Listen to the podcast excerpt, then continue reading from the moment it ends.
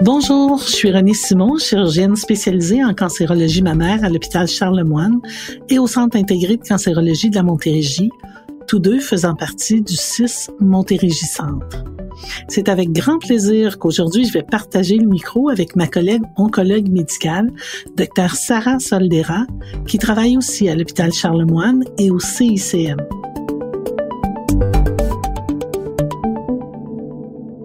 Dr Soldera porte un intérêt certain à la cancérologie mammaire, au bien-être des patientes qui en sont atteintes.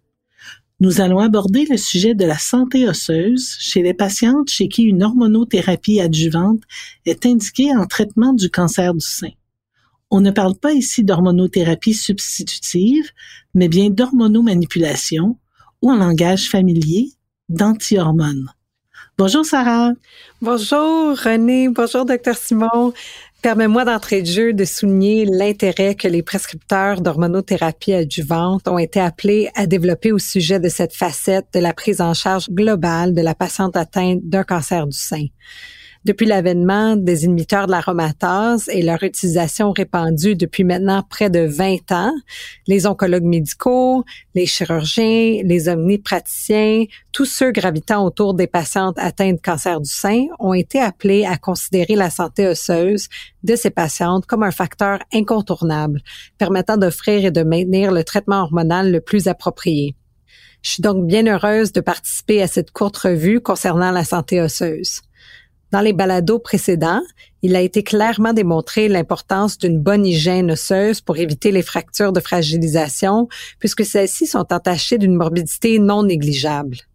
Oui, et comme les patientes les plus susceptibles de développer un cancer du sein sont âgées de 50 à 70 ans, elles sont le plus souvent ménopausées et donc déjà plus à risque d'ostéopénie, voire d'ostéoporose, et nous devons en tenir compte.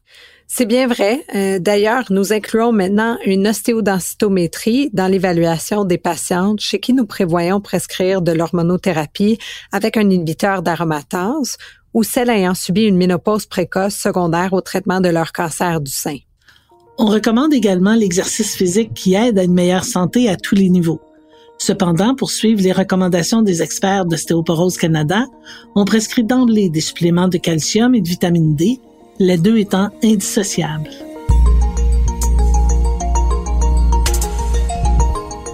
Dans ta pratique, de quelle façon choisis-tu le meilleur supplément à offrir?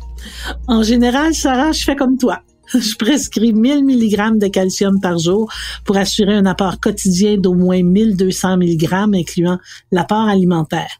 Chez les patientes qui consomment régulièrement des produits laitiers, je diminue parfois à 500 mg par jour. Qu'entends-tu par une consommation régulière de produits laitiers? Disons qu'on évalue qu'une portion de fromage, de yogourt ou un verre de lait fournit environ 300 à 350 mg de calcium. La patiente doit donc consommer quotidiennement deux portions de l'un ou l'autre de ces aliments pour avoir un apport assez bon. Mais pour arriver aux 1200 mg recommandés, un apport complémentaire sous forme de comprimé ou de liquide sera nécessaire. Il ne faut pas oublier qu'en moyenne au Canada, la consommation de calcium alimentaire chez les sujets hommes et femmes de plus de 50 ans n'est que de 700 mg par jour. Il existe aussi une récente étude canadienne qui évalue que la consommation moyenne, même chez les 30 ans et plus, est d'à peine 600 à 700 mg. Donc, une carence en calcium peut commencer bien avant 50 ans. On est loin du compte.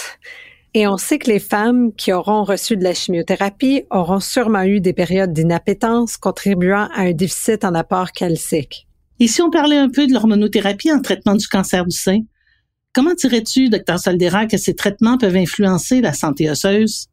On parlera ici surtout des inhibiteurs de l'aromatase, létrozole, anastrozole, exemestane, sachant toutefois que la combinaison d'analogues de LHRH, comme la gocéréline, et de tamoxifène pourrait aussi influencer la densité osseuse.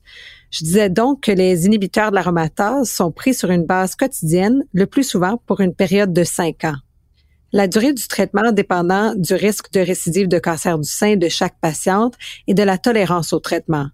Parfois, on ajoutera de 2 à 5 ans de plus pour un total de 7 à 10 ans, soit parce que le risque de récidive nous apparaît encore élevé après 5 ans, surtout quand le médicament est bien toléré. Il est donc important de veiller au maintien d'une bonne santé osseuse, n'est-ce pas? Les imiteurs d'adromatase ne vont pas provoquer obligatoirement de l'ostéoporose, mais en diminuant les estrogènes en circulation, ce qui est souhaitable pour traiter le cancer ou en éviter les récidives, l'imiteur de peut entraîner une perte de la densité osseuse, en effet.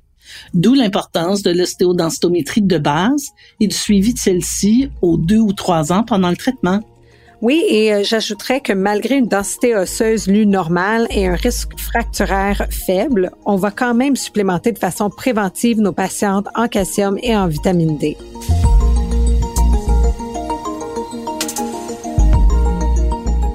Cette fois, c'est moi qui ai un commentaire à ajouter.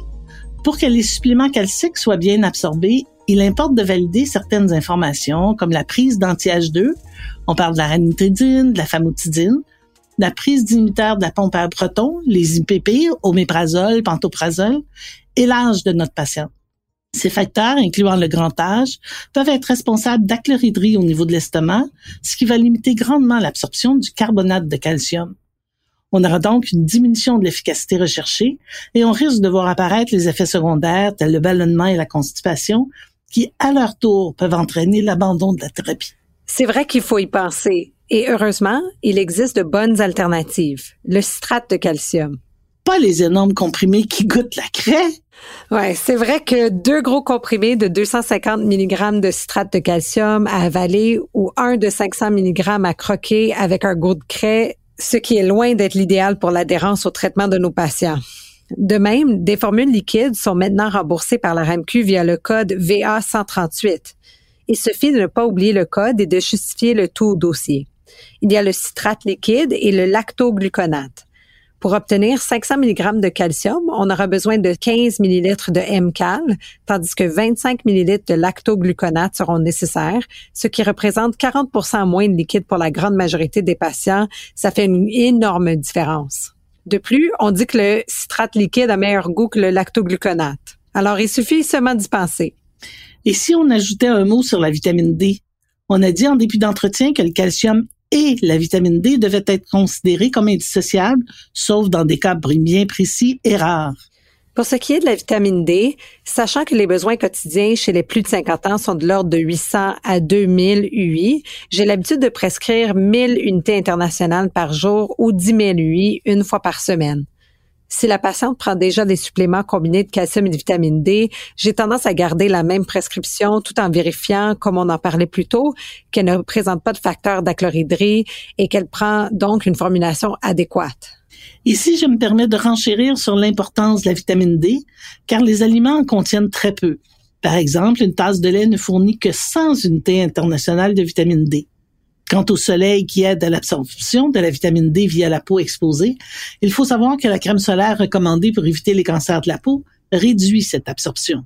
Il faut se rappeler aussi que malgré certaines croyances populaires, les effets bénéfiques extra-osseux de la vitamine D à haute dose en termes de prévention des maladies cardiaques ou les cancers n'ont jamais été scientifiquement avérés.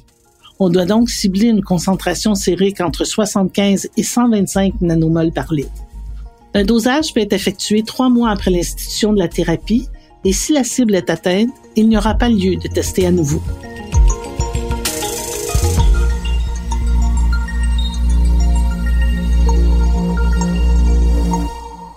Alors, on résume. Patiente chez qui on envisage une hormonomanipulation à base d'inhibiteurs d'aromatase, on prévoit une ostéodensitométrie de base, on prescrit des suppléments de calcium dans la formulation appropriée et la vitamine D. C'est bien ça. Et je me permettrai ici d'interpeller les pharmaciens à l'écoute.